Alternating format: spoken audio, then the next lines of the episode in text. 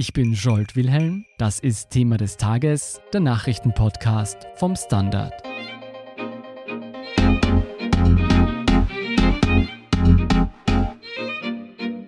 In Österreich streiken Pflegekräfte für kürzere Arbeitszeiten bei gleichem Lohn.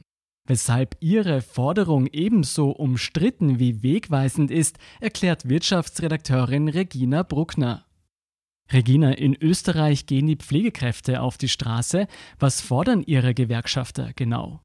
Heuer haben sich die Gewerkschaften auf eine einzige Forderung konzentriert, nämlich auf die 35-Stunden-Woche bei vollem Lohnausgleich. Und das ist durchaus etwas Besonderes.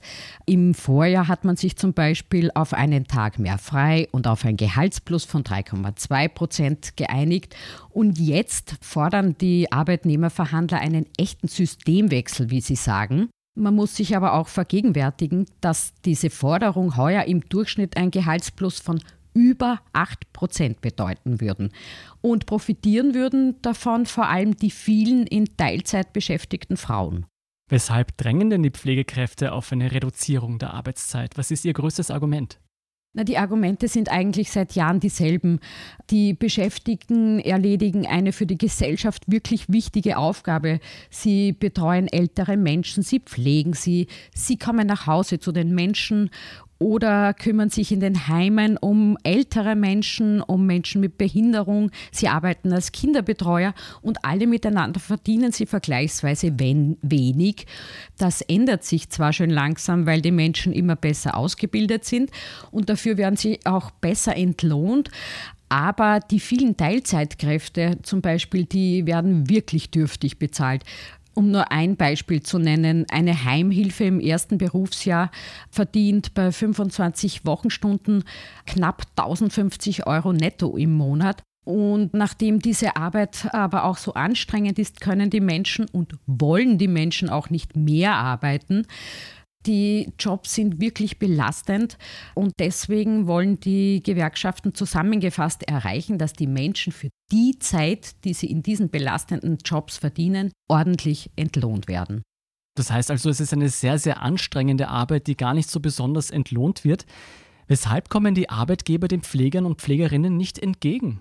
Naja, einerseits muss man sagen, dass die Arbeitgeber, das sind ja die großen Sozialvereine, Hilfswerk, Volkshilfe, Diakonie, die haben ja durchaus Verständnis für die Argumente der Arbeitnehmer. Was dagegen spricht, ist natürlich, dass eine Arbeitszeitverkürzung auf 35 Stunden pro Woche die Arbeitgeber mehr Geld kosten würde. Das würden jetzt zwar so manche der großen Pflegedienstanbieter eher schlucken als Private, die rein gewinnorientiert arbeiten. Ein wichtiges Argument ist aber schon auch, dass die Beschäftigten, die derzeit Vollzeit arbeiten, dann sowie der Großteil der Menschen, die im Pflegebereich arbeiten, eben nur noch 35 Stunden arbeiten würden. Und das würde auch heißen, dass das Problem mit dem Fachkräftemangel eher noch größer würde. Das wäre genau meine nächste Frage, weil immer wieder liest man ja vom Fachkräftemangel in der Pflegebranche. Wären diese besseren Arbeitsbedingungen in der Pflegebranche nicht ein guter Weg, um mehr Menschen für diesen Job zu begeistern? Das wäre ganz sicher so, nur das wird alles nicht von heute auf morgen gehen. Derzeit ist es ja so, dass in ganz Österreich so viele Kräfte fehlen, dass in manchen neu eröffneten Heimen ganze Stationen geschlossen bleiben müssen. Die neue Regierung hat ja eine Ausbildungsoffensive gestartet und hofft, dass man so mehr Menschen in Pflegeberufe bekommt. Und der grüne Sozialminister Rudi Anschober hat vorgeschlagen, dass man eine Etappenlösung anstreben sollte. Also ein Jahr könnte man eine Lohnerhöhung machen, im nächsten Jahr dann eine leichte Arbeitszeitverkürzung. Da hat er gemeint, würde man dann über mehrere Jahre hinweg eben zwei Stunden weniger pro Woche für die Menschen herausschlagen können. Aber die Pflegekräfte fordern das eben jetzt. Was macht denn diese Debatte so brisant? Weshalb gehen Leute auf die Straße und weshalb ist der Widerstand der Arbeitgeber so groß? Naja, man muss sagen, in der Pflegebranche fordern die Gewerkschaften die 35-Stunden-Woche ja seit Jahren. Das erste Mal allerdings wurde die Forderung nach einer 35-Stunden-Woche vom österreichischen Gewerkschaftsbund vor 40 Jahren erhoben. Man muss sich das einmal vorstellen. Mhm.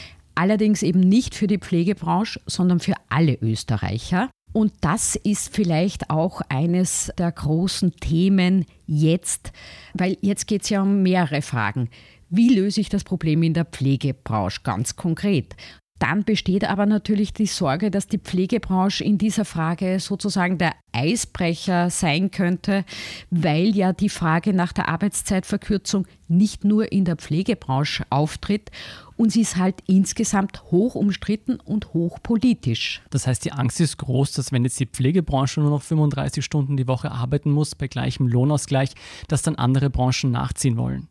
Genau so ist es. Aber nachdem ja gar nicht so einfach zu klären ist, wie böse oder nicht böse so eine Arbeitszeitverkürzung ist, sind sich ja nicht einmal die Roten einig. Zuletzt hat erst SPÖ-Chefin Randy Wagner diese Forderung wieder uneingeschränkt zur roten Sache gemacht. Davor hat man durchaus herumgestritten. Aber natürlich tut man sich mit so einer Forderung in Opposition auch leichter, als wenn man in Regierungsverantwortung ist. Und man muss schon auch bedenken, für Wirtschaftsvertreter und für die Industrie ist Arbeitszeitverkürzung absolut ein rotes Tuch. Die Argumente lauten, dass die Kosten für Arbeit in Österreich ohnehin im Vergleich viel zu hoch sind und dass man auch im Wettbewerb mit Unternehmen steht, die eben in dieser Frage bessere Bedingungen haben, weil die Lohnnebenkosten viel günstiger sind. Das heißt, die Wirtschaft hält dagegen, dass diese Verkürzung der Arbeitszeiten sehr teuer käme. Was sagen denn die Befürworter von Arbeitszeitverkürzung? Naja, jene Gründe der Gewerkschaft für die Pflegekräfte, das trifft schon auch in allen Lebensbereichen zu und in allen Arbeitsbereichen, weil mehr Stress, mehr Arbeit, mehr Anstrengung, das sehen eigentlich viele Arbeitnehmer so. Aber es gibt natürlich auch andere gute Gründe. Die Menschen möchten heute einfach eine bessere Work-Life-Balance, wie die Fachleute das so schön nennen. Und das Thema wird natürlich auch deswegen immer wichtiger, weil dank Internet, dank Smartphone ist für viele ja nicht mehr Schluss, wenn sie aus dem Büro gehen oder einen anderen Arbeitsplatz verlassen. Das durchaus Erfreuliche ist ja auch, dass die Generation der jungen Väter viel mehr Zeit mit der Familie verbringen will. Und ein Argument lautet auch, dass man die vorhandene Arbeit doch besser auf mehr Köpfe aufteilen solle. Es herrscht nämlich durchaus Uneinigkeit darüber, ob die Menschen, die in Teilzeit beschäftigt sind, dies auch freiwillig machen. Gibt es denn in Österreich bereits Unternehmen, die schon eine 35 oder gar 30 Stunden Woche eingeführt haben? Es gibt tatsächlich vereinzelt Beispiele, zwei, drei in Österreich. Das sind Unternehmen aus der Kreativbranche und die sagen sich, meine Mitarbeiter müssen und sollen keine Stunden absitzen, sondern die sollen dann, wenn sie da sind, gute Ideen haben, die sollen hoch motiviert sein, die sollen produktiv sein. Dann hat auch das Unternehmen etwas davon. Da geht man auch auf diese Work-Life-Balance-Forderung ein. Genau. Sind diese Experimente alle gelungen oder gibt es da auch Negativbeispiele? Naja, vielleicht zuerst ein Beispiel, das zeigt, dass die Sache nicht ganz so einfach ist. In Schweden hat ja zum Beispiel eine Betreuungseinrichtung damit experimentiert. Da waren dann zwar wirklich alle zufrieden, die Mitarbeiter hatten weniger Krankenstände und waren motivierter. Allerdings wurde das Experiment dann trotzdem eingestellt, es war einfach zu teuer. Bei der Online-Marketing-Agentur in Oberösterreich ist die Rechnung aber voll aufgegangen. Da gibt es jetzt total viele Interessenten, weil man dort eben die 30-Stunden-Woche eingeführt hat und das zum gleichen Lohn. Das Unternehmen, das in Bad Leonfelden sitzt, hat vor kurzem auch eine zweite Niederlassung in Linz aufgemacht. Sie können jetzt also wachsen. Das war auch der Plan vom Unternehmenschef, der eben vorher nicht wachsen konnte, weil er keine Mitarbeiter gefunden hat. Das wurde dort allerdings ziemlich lange und ziemlich gut vorbereitet. Man hat sich ewig die Firma angeschaut, ob man manche Arbeiten besser und effizienter verrichten kann. Also von heute auf morgen ist das dort auch nicht gegangen. Das klingt jetzt eigentlich sehr gut, wenn man diese zwei österreichischen und lange geplanten Projekte ansieht. Könnten diese Beispiele als Vorlage für einen breiteren Wandel in Österreich dienen, weg von der 40-Stunden-Woche hin zur 35- oder 30-Stunden-Woche? Da spricht zumindest derzeit schon einiges dagegen. Wenn wir zum Beispiel noch einmal die Pflegebranche anschauen. Die Beschäftigten dort, die würden zwar mehr verdienen, wenn man sich doch auf diese 35-Stunden-Woche einigen würde. Und das wäre ja erst einmal gut. Die Kosten insgesamt für die Pflege würden aber natürlich steigen. Und das müsste ja dann wieder der Steuerzahler bezahlen. Und wenn der Steuerzahler mehr ausgibt für die Kosten für die Pflege, dann bleibt ihm wiederum weniger Geld, das in den Konsum fließen kann. Und das ist für Ökonomen ein ganz wichtiger Punkt weil der Konsum ein ganz wichtiger Treiber der Konjunktur war, zum Beispiel. Andererseits gibt es natürlich, und das gilt jetzt wiederum nicht nur für die Pflegebranche, auch Argumente, dass die Gefahr besteht, dass Arbeitsplätze wegfallen könnten. Zum Beispiel in den Supermärkten. Wenn dort die Arbeitskosten steigen, könnte es durchaus möglich sein, dass man eben dann statt des Kassapersonals Checkout-Kassen hinstellt. Aber passiert das nicht sowieso? Das passiert sowieso, das ist ganz richtig. Allerdings könnte das dann noch sehr viel schneller vonstatten gehen, nachdem die gesamten Auswirkungen der Digitalisierung auf den Arbeitsmarkt sowieso sehr schwer abzuschätzen sind, gibt es da durchaus berechtigte Bedenken, würde ich sagen. Regina, du hast es vorher schon angesprochen, wir leben in ganz anderen Zeiten als noch vor 30 oder 40 Jahren. Heute ist es auch für viele Männer selbstverständlich, dass sie länger bei der Familie zu Hause bleiben.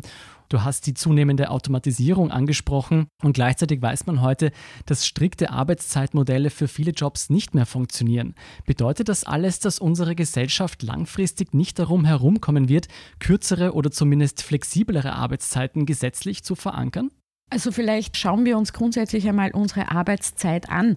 Jetzt ist zwar die gesetzliche Arbeitszeit, also die Tagesarbeitszeit und die Wochenarbeitszeit verlängert worden, nur das ist das eine und die geleistete Arbeit ist eben das andere, weil wenn man sich den langfristigen Trend anschaut, dann gingen die durchschnittlich geleisteten Arbeitsstunden eher zurück, also seit 2005 zum Beispiel um knapp drei Stunden auf 30,3 pro Woche.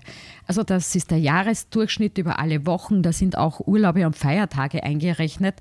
So gesehen arbeiten die Österreicher zumindest statistisch gesehen gar nicht so viel, weil sie eben doch einige Wochen Urlaub haben und weil die Feiertage einzurechnen sind. Wir bewegen uns da in guter Gesellschaft mit anderen wohlhabenden Ländern, weil in reichen Ländern sind die Arbeitszeiten durchwegs immer kürzer geworden. Nur man muss schon auch sehen, die Rechnung reich durch weniger Arbeiten, die geht auch nicht auf, weil da kommen ein paar volkswirtschaftliche Erwägungen ins Spiel, die sind eben nicht gering zu schätzen. Zum Beispiel die Frage der Produktivität. Da müsste bei einer Reduktion von 38,5 auf 35 Stunden die gesamte Wirtschaft um rund 10 Prozent produktiver werden, rechnet zum Beispiel IHS-Chef Martin Kocher vor. Wir müssen also mehr pro Stunde erwirtschaften. Wir müssen super Produkte erfinden, die uns keiner nachmachen kann. Wir müssen die Mittel sehr effizient einsetzen. Wir müssen uns intelligente Lösungen überlegen. All das bedeutet aber auch, dass die Ökonomie Ökonomen deswegen eher von einer generellen Arbeitszeitverkürzung abraten, weil sie sagen, es ist besser, die verschiedenen Branchen suchen bei ihren Lohnverhandlungen eigene Lösungen, überlegen sich, ob sie das Produktivitätswachstum in Lohnerhöhungen oder in Arbeitszeitreduktion den Arbeitnehmern vergüten. Und das machen ja manche Branchen auch schon. Und derzeit, denke ich, ist das tatsächlich die klügere Option. Okay, wenn ich das richtig verstanden habe, die Ökonomen meinen, es ist ein komplexeres Problem, das sehr von der jeweiligen Branche abhängt. Zeichnet sich eigentlich für eine generelle Arbeitszeitverkürzung eine politische Mehrheit ab? Na, derzeit überhaupt nicht. Aber wie gesagt, so etwas wurde ja oft in Krisenzeiten beschlossen.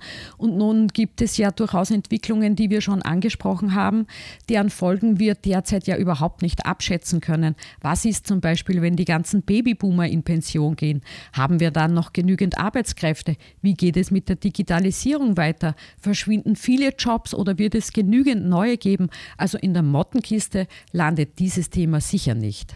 Oder wenn noch mehrere Branchen auf die Straße gehen vielleicht. Denkst du, es wird zumindest im Fall der Pflegekräfte zu einer Einigung auf kürzere Arbeitszeiten kommen?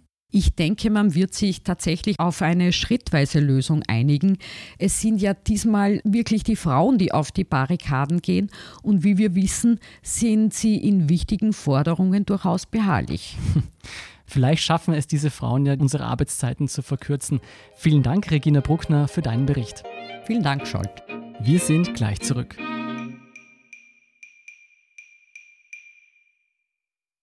Guten Tag, mein Name ist Oskar Bronner. Was man täglich macht, macht man irgendwann automatisch. Es wird zu einer Haltung. Sie können zum Beispiel üben, zu stehen. Zu Ihrer Meinung, zu sich selbst, für eine Sache. Wir machen das seit 1988 und es funktioniert. Der Standard, der Haltung gewidmet. Und hier sind noch drei Kurzmeldungen. Erstens, bereits mehr als 1000 Menschen sind aufgrund des Coronavirus ums Leben gekommen.